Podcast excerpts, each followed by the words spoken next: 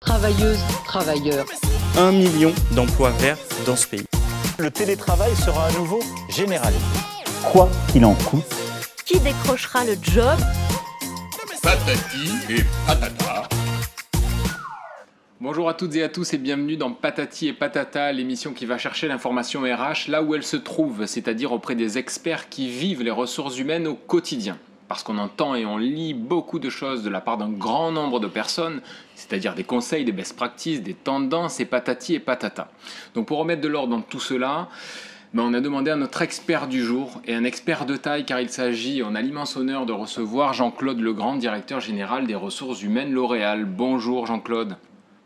Bonjour. Bonjour Jean-Claude, L'Oréal pour tous ceux qui ne euh, euh, seraient pas de cette planète. L'Oréal c'est 85 000 employés, 162 nationalités. Euh, L'Oréal en croissance depuis plus de 30 ans. Une, une- une citation à vous Jean-Claude pour commencer. L'agilité de L'Oréal dépend de la qualité et de la diversité de nos collaborateurs. Alors comment on fait pour ne trouver que des perles rares Jean-Claude? Ben, c'est comme dans le sport de haut niveau. C'est comme si vous posiez cette question à, euh, je sais pas, une grande équipe de basketball ou une grande équipe de football féminin. Euh, pourquoi euh, et comment on arrive à mettre ensemble que des gens très forts? C'est un travail de très longue haleine. C'est un travail compliqué, mais c'est celui qu'on essaye de faire. Donc c'est tout à fait possible. C'est tout à fait possible. C'est comme ça qu'on crée. C'est amusant parce que dans le sport, ça paraît tout à fait logique. C'est comme ça qu'on crée une dream team. Une dream team, c'est quand dans chacun des postes, vous avez des gens très forts. Et même si tout le monde ne marque pas des buts, euh, ou tout le monde euh, euh, n'est pas au filet ou fait des dunks, voilà. Donc il faut que dans chacun des postes, vous ayez des gens très forts. Même dans les ressources humaines, par exemple. Bah Alors concrètement, concrètement, pour aller chercher cette Dream Team, euh, vous pouvez nous livrer quelques petits secrets, vos leviers d'acquisition, vous êtes toujours disponible en tant que marque là où sont euh, vos cibles de recrutement, vous êtes toujours à la pointe. Qu'est-ce que, qu'est-ce que vous faites de, qu'est-ce que vous avez de plus que les autres finalement? Deux, grandes choses. Dans le business, et puis je vais vous parler de l'orientation humaine. Dans le business, je pense qu'une des grandes différences, c'est l'innovation. Hein, c'est d'être effectivement en permanence euh, dans une logique de, de nouvelles idées, de nouvelles formules, de nouveaux produits, de nouveaux packaging. Hein, euh, quand euh, euh, L'Oréal met sur le marché, j'en ai autour de moi, mais peut-être il faut pas que je me lève parce que peut-être vous me filmez, mais c'est des packaging quand on, on est les premiers euh, à mettre en- sur le marché des packaging en carton à la place du plastique. Alors, en partie en carton, pas tout le tube, hein, parce qu'il y a des éléments en plastique encore dans le tube. Je pense que quand vous transformez cette idée euh, du développement durable en une innovation durable, les gens sont, les consommateurs et les consommatrices sont intéressés. On pense à L'Oréal que la différence est une énorme source de productivité et de croissance. Voilà ce qu'on pense à L'Oréal. En termes de d'onboarding, en termes d'intégration, quand vous intégrez en fait des nouveaux collaborateurs aujourd'hui euh, chez L'Oréal, que ça soit au siège ou euh, dans vos différents euh, espaces chez L'Oréal, est-ce que le Covid, est-ce que la Covid a changé la manière de faire? Est-ce qu'aujourd'hui en fait vous effectuez l'ensemble des entretiens en vidéo? Est-ce que vos recruteurs fonctionnent de cette manière? Est-ce qu'ils vont jusqu'au bout de la démarche? On a eu des entreprises avec Thibaut qui nous disaient que maintenant ils font signer les contrats de travail directement à distance et que c'est quelque chose qu'ils vont euh, amplifier? Est-ce que c'est quelque chose que, euh, sur lequel euh, vous travaillez? Qu'est-ce que ça change profondément avec l'intégration des nouveaux salariés? Alors, il y a deux éléments. La première chose, quand on intègre des gens, ils sont toujours très surpris parce que on a un processus d'intégration, un processus d'intégration qui s'appelle FIT, hein, Following Integration Training Track, auquel on est très attaché et qui permet euh, et qui surtout donne du temps aux gens pour pouvoir s'intégrer en faisant beaucoup de rendez-vous et de rencontres. Ils sont très surpris parce que c'est effectivement un cadeau et, euh, quand ils viennent de l'extérieur, ils disent mais comment vous faites pour investir autant sur moi ou passer autant de temps? Euh, Qu'il y ait le Covid ou pas, ça change absolument rien. Euh, L'idée de ce programme, c'est de faire des rencontres. Nous, L'Oréal, on croit beaucoup aux rencontres. Et donc les gens font des rencontres, se connectent, et donc c'est ça le plus important. Donc voilà. Et en Covid ou pas en Covid, ça change rien. Maintenant, c'est plus difficile de les faire à distance, mais on mène plein de parcours d'intégration à distance. Comment, Jean-Claude, je reviens sur, je reviens sur la diversité et l'inclusion. Il y a 65 000, hein, vous me corrigez, 65 000 collaborateurs qui ont suivi euh, la formation diversité inclusion. Vous parliez tout à l'heure, lorsque vous marchez dans les couloirs, euh, de voir cette diversité euh, qui correspond à la diversité finalement de notre, de notre, de notre pays. J'ai une première question quand on parle de marque employeur et plutôt de, communément de marque. Comment on réussit à trouver un dénominateur commun, parce qu'il faut bien en trouver un pour rassembler tous ces gens, aussi différents soient-ils. Comment est-ce qu'on fait? Peut-être que c'est trop loin pour vous maintenant, L'Oréal s'est établi. En... Ils ont en commun cette idée de beauté qui change le monde. Nous, on a un, on a, dire, un motto commun. Aujourd'hui, euh, pour parler euh, dans le monde d'aujourd'hui, on a un sense of purpose. On a, on a quelque chose qui nous unit, qui est la beauté qui change le monde. Euh, moi, depuis 26 ans, je pense que par la, par la beauté, par les marques de L'Oréal, par les produits, j'arrive à faire évoluer le monde. Nos communications, elles essayent de faire bouger les lignes. nos produits, notamment tout ce qui est axé sur le développement durable, essaye de faire changer le monde. Donc, il y, y a 85 000 personnes engagées dans cette aventure, dans quelque chose qui est plus grand que nous, qui est comment on peut, comment la beauté peut changer le monde. D'accord. Effectivement, dans la plupart des boîtes, on parle, on parle de côté passion, le passion de, passion de métier, d'un secteur. Est-ce que c'est est-ce que c'est pas devenu trop galvaudé la passion? Je, cite des exemples passion de la restauration quand on bosse dans un groupe de resto, euh, la passion euh, or, du sport quand on est dans un, un équipementier, la passion de est-ce que c'est quoi? C'est la passion de la beauté ou non? En fait, c'est galvaudé aujourd'hui le, le, mot passion pour recruter des, des candidats? Non, moi je pense que c'est pas du tout galvaudé. Ce qui est pas simple, c'est de trouver le hook de la passion, parce qu'il y a des passions plus ou moins grandes et plus ou moins larges. Euh, et puis ensuite, il faut surtout, le plus important, c'est qu'entre ce qu'on vend euh, en tant qu'entreprise ou comme marque employeur soit la réalité.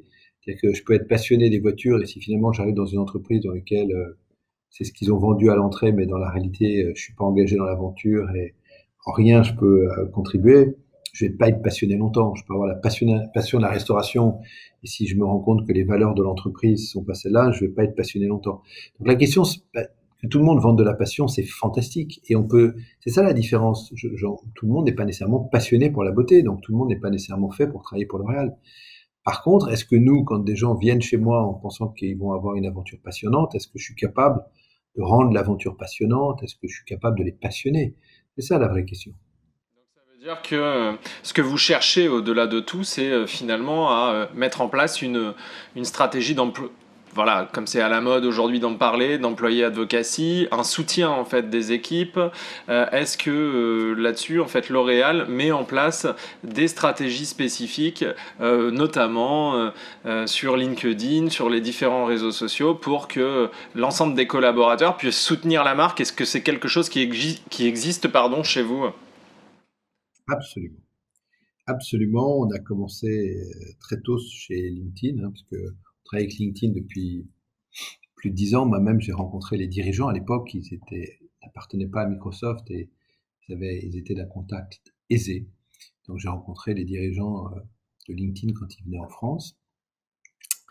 Euh, j'ai moi-même, euh, peut-être je vais gagner grâce à vous des nouveaux followers, même si ce n'est pas un but dans la vie mais j'ai pratiquement 20 000 followers sur LinkedIn, donc c'est assez intéressant comme communauté d'ailleurs, parce que j'avais pour habitude de dire que moi je fais du LinkedIn bio euh, slash artisanal. C'est-à-dire que je n'ai pas une agence, c'est moi qui fais les posts tout seul.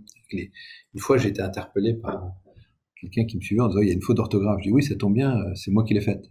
Euh, j'ai pas eu le temps de me corriger, je suis désolé, mais je vais corriger ma faute d'orthographe, il n'y a aucun problème. Euh, je réponds moi-même aux gens euh, et je fais moi-même les posts. Oui, je pense que c'est une façon d'interfacer avec les autres, d'être en contact, qui est nouvelle et qui est intéressante. Très bien. Donc aujourd'hui, la page, euh, la page carrière de L'Oréal euh, sur LinkedIn est un formidable moyen finalement de pouvoir euh, agréger les candidats, peut-être donner des informations, mais pas que sur, on parle de ce réseau social, mais sur l'ensemble des réseaux, en tout cas, vous utilisez les canaux qui sont à disposition de vos cibles, on le comprend. Pour avoir un chiffre pour vous, LinkedIn L'Oréal, c'est 3,5 millions de personnes qui nous suivent et on a à peu près 5 millions de candidatures LinkedIn. Donc euh, oui, c'est un réseau important, euh, utile. Euh, moi, par exemple, LinkedIn m'intéresse beaucoup pour aussi suivre beaucoup de choses dans l'actualité. innovant et créatif chez L'Oréal et comme vous êtes euh, inclusif euh, et que vous représentez euh, toute la, toute la société finalement, j'imagine qu'on peut aussi vous trouver sur Instagram, sur TikTok, sur Twitch, sur l'ensemble en fait des plateformes. Alors moi, pas tellement, parce que moi je suis surtout sur Instagram. Ça, vous connaîtrez tout de mon passé. J'ai un compte privé, un compte public. Sur, mon compte privé, je limite à mort et ce qui est lié à mes passions, notamment autour de l'équitation. Donc là, j'ai 200 followers. Sur mon compte euh, public, euh, je dois en avoir, je sais pas, 1000. Et puis ensuite, euh, j'utilise pas mal WhatsApp, mais j'utilise aussi WeChat. Et ça, c'est déjà, là, j'ai fait ma journée. Vous voyez, quand j'arrive à suivre moi-même mon LinkedIn, regarder et pas passer des heures sur Instagram, plus voir des gens en vrai, faire mon boulot, piloter des projets, c'est bon, à peu près, ça me prend à peu près, je sais pas, 18, 19 heures par jour, donc c'est pas mal. Alors, vous parliez de voir des gens en vrai, euh, forcément, même là, c'est, on a l'habitude d'entendre ce genre de questions par rapport, euh, par rapport à la crise sanitaire qui a changé énormément de choses dans le, quotidien des entreprises.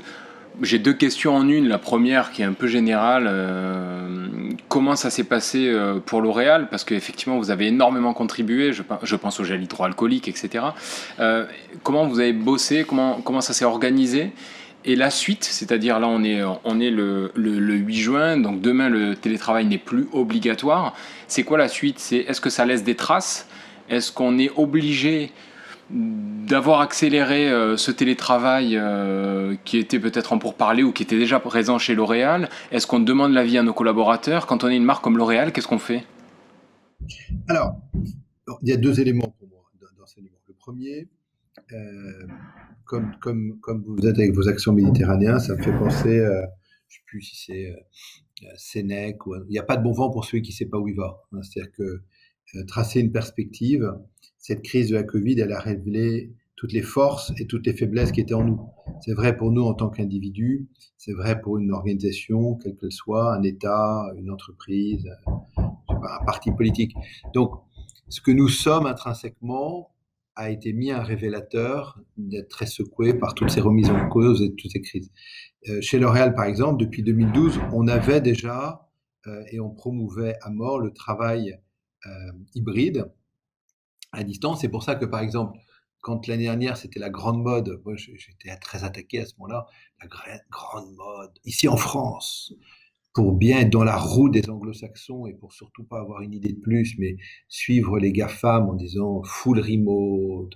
Je ne citerai pas toutes les boîtes françaises qui ont fait des déclarations, grandes compagnies françaises qui vendent des voitures, qui ont expliqué que c'était nouveau mode de travail, c'était tout le monde en remote. Bon, nous, on n'a jamais cru à ça on avait de l'expérience. L'intérêt d'une entreprise comme L'Oréal qui a traversé deux guerres mondiales, la crise de 1929, la crise de 1974, la crise de 1991, la crise de 2001, euh, la crise euh, de 2008, c'est qu'effectivement, on a de, l'expérience. Donc dans une crise, la première chose, hein, c'est comme dans les sables mouvants, hein, il faut surtout pas s'exciter, surtout pas s'énerver, surtout pas perdre son calme, rester très très calme, très froid et voir à long terme. Hein. Nous, ce qui nous a guidés, c'est toutes les décisions que je prends aujourd'hui, quelles seront l'ombre du futur, quelles seront les conséquences de ces décisions. Euh, et donc, du coup, par exemple, dès l'année dernière, on a basculé, on était déjà dans l'hybride. Hein, par exemple, en Angleterre, on a 3000 collaborateurs qui travaillent déjà en ce qu'on appelle en full remote. Et on voyait bien que sur une, expérience de 6 ans, ils prenaient en moyenne 1,6 jours. Donc, nous, on a proposé 2 jours. Donc, nous, on a dit, on est une compagnie de travail pour travailler 3 jours ensemble et ensuite on pourra prendre un ou deux jours. Ce qui me fait rire aujourd'hui, vous l'avez vu dans le week-end, Apple, euh, Tim Cook a carrément pris la parole pour dire chez Apple, ça sera tous les lundis, tous les mardis et tous les jeudis ensemble, sous-entendant impossible de prendre un lundi en remote. Bon, bah, L'Oréal, on, on, a confiance dans nos collaborateurs, donc nous, on va laisser la liberté aux managers de décider. Mais toutes les décisions qu'on avait prises avant vont s'avérer encore plus payantes après. Hein, et je vais vous donner un dernier exemple, qui, pour ça que je souris.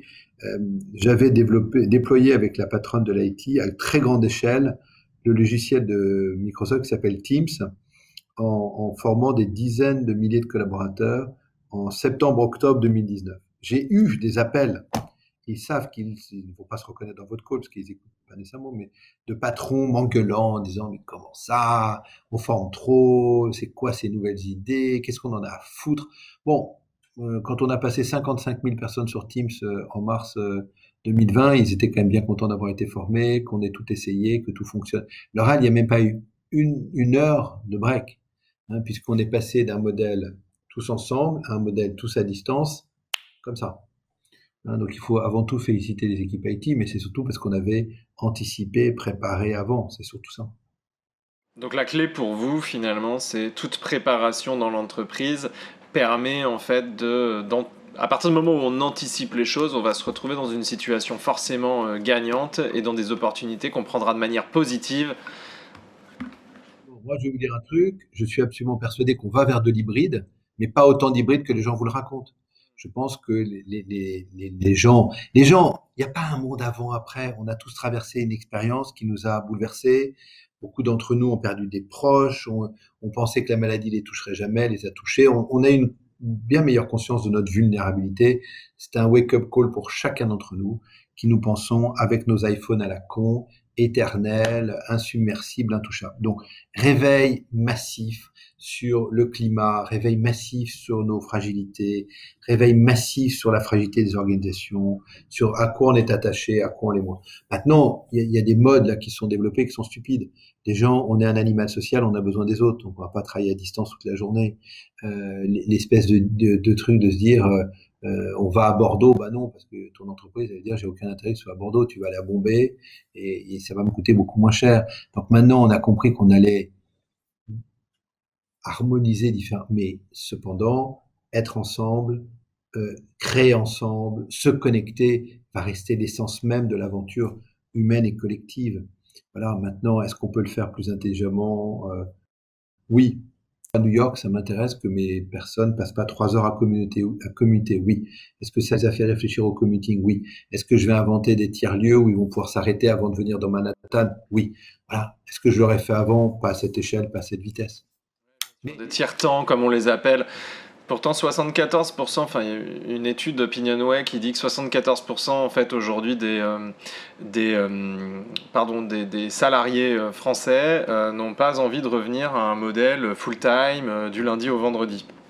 Alors, S'ils se font chier, ils feront tout autant chier chez eux. Donc la question, c'est le sens et l'intérêt du travail. Non, autre exemple qui me ferait, ici par exemple, on n'a pas arrêté les travaux, je vous parle du siège de l'oral, on était en train de faire percer, j'étais en train de faire percer des, des planchers, des étages dans le parking pour doubler la taille euh, du, du, parc à vélo. Donc là, mars-avril l'année dernière, faut-il immédiatement arrêter les travaux? Non, surtout pas, on les poursuit. Bah, ça tombe bien parce qu'on a doublé les utilisateurs de vélo. On a doublé, on a fait des travaux juste en mars-avril l'année dernière pour doubler les bornes électriques. Bah, C'était bien de continuer à doubler les bornes électriques. Ça nous est très utile aujourd'hui. Donc, oui, ce que vous disiez est juste parce qu'on pense à la même chose, c'est qu'il faut voir loin et pas. Je sais pas, vous jouez au tennis tous les deux ou pas? Squash. Ben, c'est pareil. Donc, c'est en plein Roland Garros. Hein, et ben, la, la, base du squash, du tennis, du paddle, ce que vous voulez, c'est de pas regarder la raquette. Hein, c'est de voir où vous voulez mettre la balle. Bon, bah, les gens, ils passent leur temps à regarder la raquette. Bon, c'est pas comme, il faut voir loin. Il faut voir au-delà du filet, au-delà de la ligne du mur, au-delà du truc. Réveil massif sur des grands sujets, euh, des opportunités pour vous, Jean-Claude. Euh, d'abord, mais euh, pas de changement, on va dire, dans le, fonctionnement tel que beaucoup l'ont connu. Quoi. Enfin, un, un, changement hybride qui se met en place et on accompagne ce changement, mais pas un bouleversement cataclysmique. Voilà. Non, parce que, parce que y a, non, c'est pas. Je sais qu'il y a plein de gens qui attendent le grand soir, la révolution. je pense pas que c'est pas parce que ça m'arrange ou pas, mais ça n'a pas de sens. Finalement, vous étiez un petit peu euh, précurseur parce que L'Oréal euh, Share and Care s'est lancé en 2012 quand même. Et on le rappelle, c'est pour la protection, la santé, l'équilibre et le lieu de travail. Donc quelque part, euh, apparemment, oui. Pareil, c'est intéressant. C'est difficile de s'interrompre parce que je sais qu'il y a des micros, mais regardez. L'année dernière, nous, on décide dans Share Care de renforcer notre pilier sur la santé. Ici en France, on recrute des médecins du travail supplémentaires. Pareil, j'ai des gens qui sont venus me voir en disant mais pourquoi? On en a déjà assez, on en a une dizaine. Non, justement, on considérait qu'on n'avait pas assez de médecins du travail. Vous vous rendez compte l'effet de levier que ça a été pendant la crise, c'est les médecins du travail. Je les en remercie. Je remercie aussi euh, les médecins qui nous ont aidés quand on est des collaborateurs. Nous n'avons perdu aucun collaborateur ici en France, ce qui n'est pas le cas partout dans le monde. On a perdu des collaborateurs au Mexique, on a perdu des collaborateurs en Inde, on a perdu des collaborateurs en Russie. Au, au total, très peu de monde à l'échelle de L'Oréal, mais quand même. Et, et, du coup, cette idée de la santé au cœur de la priorité des ressources humaines, ça paraissait pas du tout évident il y a un an. Aujourd'hui, euh, même en le disant, je me trouve ridicule. Ça veut dire que euh, finalement, euh, aujourd'hui, est-ce qu'il y a eu des, est-ce qu'il y a un impact en fait euh, sur le leadership chez L'Oréal, sur le sur le management? Est-ce qu'il y a eu des process mis en place par rapport à, peut-être une adaptabilité au, à un nouveau management? Rien que le fait de, de, devoir communiquer en continu, même si on l'a appréhendé depuis longtemps et qu'on l'a anticipé, c'est pas si simple en fait d'un seul coup en fait de, de ne jamais se retrouver avec ses équipes. Et donc, est-ce que là, il y a eu des transformations à ce niveau-là, en termes de, leadership, tout simplement? Non, moi je pense qu'en termes de leadership, ce qui est sûr, c'est que là où je réunissais, par exemple, moi dans les ressources humaines, mes équipes, euh, je sais pas, euh, deux fois par an, je leur parle toutes les semaines, donc c'est sûr qu'on a plus de proximité, c'est évident. Et maintenant, il faut pas nécessairement euh, se parler tous les jours pour rien. Donc, quand on est en situation de crise, on a beaucoup de choses à se dire. Quand on l'est moins, il va falloir inventer un rythme aussi peut-être moins serré, même si c'était très utile et intéressant. Euh, toutes les thèmes que j'entends comme vous sur euh, sincérité, machin, c'est aussi crétin que les générations X, Y ou Z. Hein. J'étais ce matin avec une jeune femme, on parlait avec beaucoup de nostalgie du fait qu'elle était de la génération Y. Moi, je crois pas aux générations. Hein. C'est comme euh, si, euh, c'est l'analogie que j'utilise. Euh, c'est avoir 20 ans. Donc, qu'est-ce que ça veut dire avoir 20 ans quand on a un iPhone? Moi, j'avais pas d'iPhone, mais il y avait le mur de Berlin. C'est, j'ai été élevé dans un autre monde. J'ai passé ma vie à m'adapter à un nouveau monde. Euh, donc voilà. Maintenant, il y a non. Moi, je pense que euh, les attentes de la génération, euh, soi-disant là, les, les millennials. Donc les attentes des millennials, c'est, ça serait ils veulent plus de sincérité, être mieux traités. Mais moi, euh, désolé les garçons, moi j'ai plus de 55 ans et je veux aussi être traité avec respect, sincérité, intégrité. C'est pas du tout une question d'âge. Hein, c'est pas une question de génération, c'est une question, on est dans un moment où oui, effectivement, les managers qui seront pas les plus sincères et honnêtes possibles vont avoir du mal. Les managers qui n'ont pas le plus d'intégrité et d'éthique vont avoir du mal. Les managers qui euh, sont pas avec de l'empathie et de, et de la volonté d'aider les autres vont avoir du mal. Et ils auraient eu du mal avant, ils vont en avoir encore plus après, et voilà. Ils sont tout simplement disruptés. Hein. C'est pas lié au contexte, hein. c'est une avancée classique et logique pour vous. Absolument, c'est le monde vers lequel on va. Alors là, il l'accélère. Forcément. Forcément, il accélère. Et après, quand on parle de génération, nous, on vous suit complètement, parce qu'effectivement, c'est euh, pour nous, c'est une aberration de parler de, de génération. C'est juste les canaux qui changent. Là, vous énumérez l'iPhone, euh, il y a toutes les technos et Teams en faisait partie d'ailleurs. Il y a tout ça qui change et c'est des moyens différents pour communiquer les uns avec les autres. Ma grand-mère, ma grand-mère, ma grand-mère, elle me disait tu passes trop de temps devant la télé. Alors maintenant, on appelle ça la linéaire télé. Mais bon, ça m'amusait. Effectivement, elle n'avait pas la télé, donc elle passait sa journée dans son jardin. Bon, ben moi, j'ai passé un peu de temps devant la télé, puis un peu de temps dans le jardin aussi. Maintenant, j'engueule euh, mes enfants parce que je trouve qu'ils font trop de réseaux sociaux. Mais ils vont aussi dans le jardin, euh, euh, chez moi, dans le sud de la France. Donc c'est un mélange. C'est c'est même moi, je suis capable. J'ai été formé, je suis capable de faire un post sur Instagram. ma grand-mère, ça, c'est pas possible pour elle. Euh, et puis mes enfants, ils feront des trucs que je serais pas capable de faire. C'est dire, depuis, euh, je sais pas, euh, 300 000 ans, on a posé le pied en Europe, on, on a cessé de développer des choses. C'est la rencontre entre justement euh, des civilisations, des gens différents. C'est ça la beauté de l'homme. C'est pour ça que je fais des ressources humaines, moi. C'est parce que je crois qu'on est capable de s'améliorer, de se transformer. Bon, par contre, conseil à tous les gens qui nous regardent, et là je me vois à l'écran avec ma barbe bien blanche, ça passe très vite, euh, il n'y a pas de replay, il n'y a pas de deuxième chance, euh, il n'y a qu'une seule prise et il faut y aller vite. Donc cette crise a encore démontré à quel point euh, les gens qui procrastinent, les gens qui disent non mais je vais faire ça, il n'y a pas d'année prochaine, il n'y a pas de demain. Moi tous les jours quand je me lève, c'est quel est l'impact, qu'est-ce que je vais pouvoir changer, améliorer, transformer, et pas continuer à tourner en rond pour se dire non non mais pas aujourd'hui, mais ça demain je vais le faire. C'est pas compliqué ça quand même au quotidien euh, d'avoir un, impact et de se rendre compte de l'impact. Vous disiez celui qui se fait chier euh, au travail se fait chier en télétravail, c'est vrai. Est-ce que du coup comment on arrive à, faire bouger les lignes? Est-ce que c'est pas le rôle de, chacune des, entreprises aujourd'hui d'attirer, mais plutôt que sur un truc bullshit, d'attirer des, candidats par rapport à la paillette, par rapport à ce qu'on peut, leur vendre, les attirer en fait sur, quelque chose de réel? Comment on fait pour faire ça sans le dissocier du business? C'est simple. Hein. Par exemple, là, nous, on prépare un plan qui s'appelle L'Oral for Youth, qui va consister à donner encore plus d'opportunités en apprentissage, en job d'été, dès cet été, euh, en CDI, en CDD, partout dans le monde. L'année dernière, L'Oréal, on a donné 14 000 opportunités à des jeunes. Cette année, on voudrait en donner 18 000. 18 000 possibilités, 18 000 même si c'est un stage d'un mois dans une usine en Colombie. Euh, ben moi, je voudrais bien que plein d'entreprises aient le même réflexe que nous, et pas uniquement de se dire oui, Monsieur le ministre, j'ai mis, euh, j'ai posté mes offres d'emploi sur la plateforme. Franchement, c'est très bien, mais c'est le minimum. Les entreprises aujourd'hui, vous voyez très bien qu'est-ce qui se passe? Finalement, cette crise est une énorme opportunité. Hein. Vous avez tous découvert, vous le saviez déjà peut-être, cet idéogramme chinois dont tout le monde dit ah oui, crise veut dire opportunité. Ça se traduit dans les résultats d'entreprise. L'oral est en train de faire une très belle année 2021. Et en plus, nous, quand on se compare, on se compare pas à 2020. Hein. on compare à quelle est l'année 2019. L'année 2019 était une très belle référence. C'était notre meilleure année depuis 10 ans. Là, dans ce début de, dans ce début de 2021, on fait beaucoup mieux que ce qu'on faisait en 2019. Et on n'est absolument pas les seuls parce que le monde du e-commerce amène un canal supplémentaire de distribution. Hein, on bascule dans ce que vous connaissez du online-offline. C'est comme, il n'y en a pas un qui va disparaître, ils vont se compléter hein, et ils s'inventent différemment. Hein, nos beauty advisors dans des boutiques qui ont fermé, elles se sont inventées sur du social commerce et elles vont savoir faire les deux. C'est la beauté de la capacité d'accompagner les gens. Et par, exemple, nous, quand on considère qu'on a des moyens financiers, on n'a pas utilisé le chômage partiel en France alors qu'on avait des milliers de collaborateurs qui auraient pu en bénéficier. On s'est interdit ça. Parce que quand on est devenu une entreprise qui vaut 200 milliards d'euros en bourse et qu'on est la 30e entreprise du monde par sa valorisation, on considère qu'on a des grands devoirs.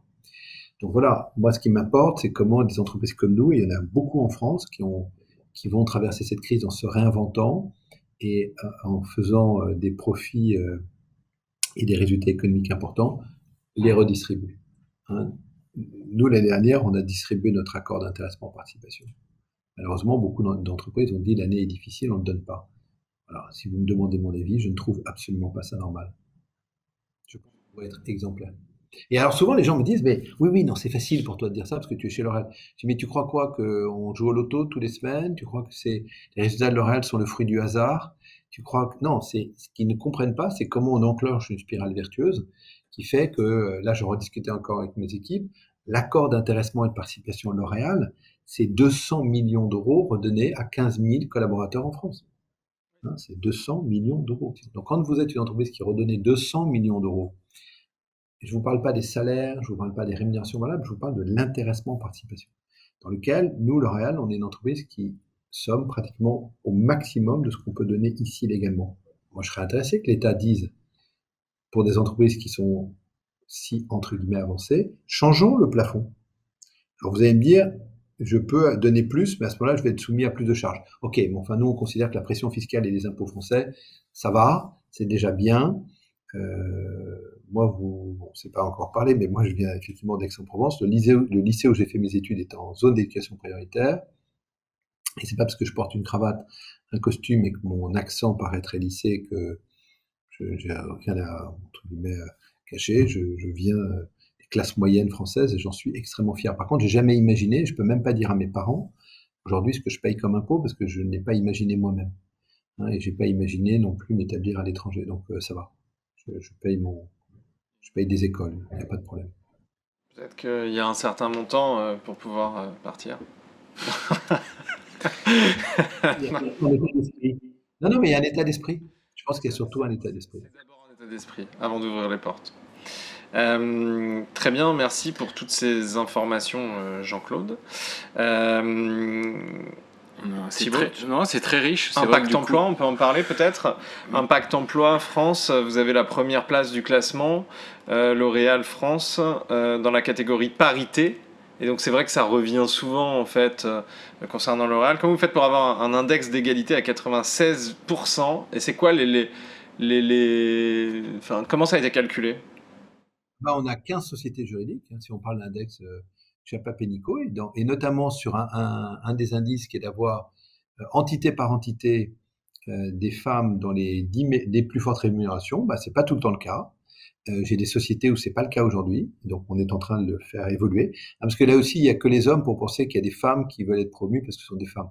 Femmes, elles veulent être promues parce que c'est les, les, plus fortes. C'est pas leur qualité de femme leur donne pas nécessairement accès à ça. Donc, euh, donc il y a ça. Euh, et ensuite, globalement, j'ai encore des j'ai encore des sociétés où je dois travailler. Donc, euh, nous travaillons. Hein, nous étions 95, 96. Donc, l'objectif fixé aux équipes, c'est de gagner un point tous les ans. Donc, on sera parité, on sera dans cet indice chez Apapenico, on sera à 100% euh, dans deux ans, euh, parce qu'on va faire 97 là, enfin dans trois ans. On sera dans trois ans à 100%, et ensuite, je me suis rendu compte en faisant euh, des benchmarks que visiblement, il y a des entreprises qui m'ont l'air de remplir ces chiffres de façon un petit peu, je qualifierais rapide. Je ne vais pas citer l'entreprise, mais là, il y a une dirigeante de L'Oréal qui a rejoint une autre entreprise du CAC 40 qui s'est tournée vers nous sur le calcul de l'indice dit chez Apapenico dans cette très très grande entreprise française. On a repris le calcul avec elle. Fait par nous, ça donnait pas tout à fait les chiffres qu'ils avaient. Donc je pense que si vous voulez mon avis, dans le CAC 40, j'irai sérieusement auditer les chiffres euh, et la sincérité des chiffres donnés par beaucoup d'entreprises. Je pense que c'est calculé ou sur la holding ou sur un certain nombre de trucs.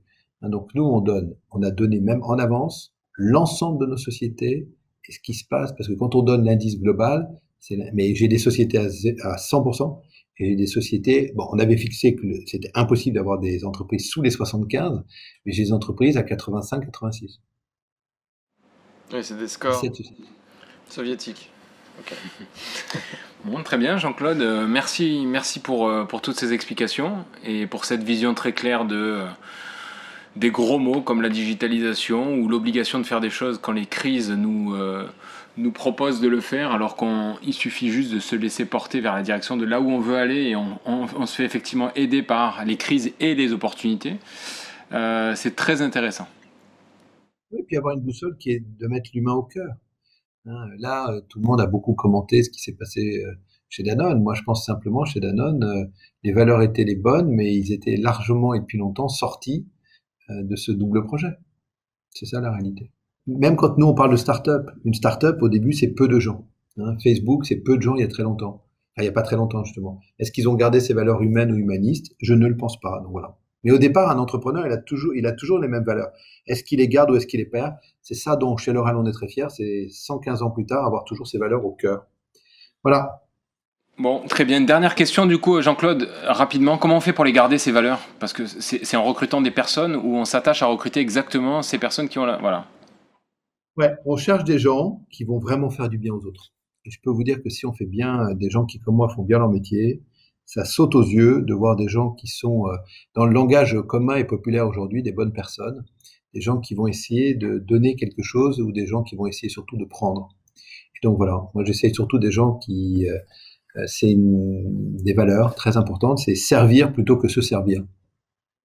Merci, la boucle est bouclée. On revient à ce cercle vertueux, Jean-Claude, dont vous parliez au début de cette interview. Merci beaucoup. Euh, à très vite. Euh, à très vite. Merci, Jean-Claude. Travailleuses, travailleurs. Un million d'emplois verts dans ce pays. Le télétravail sera à nouveau généralisé. Quoi qu'il en coûte. Qui décrochera le job? Patati et patata.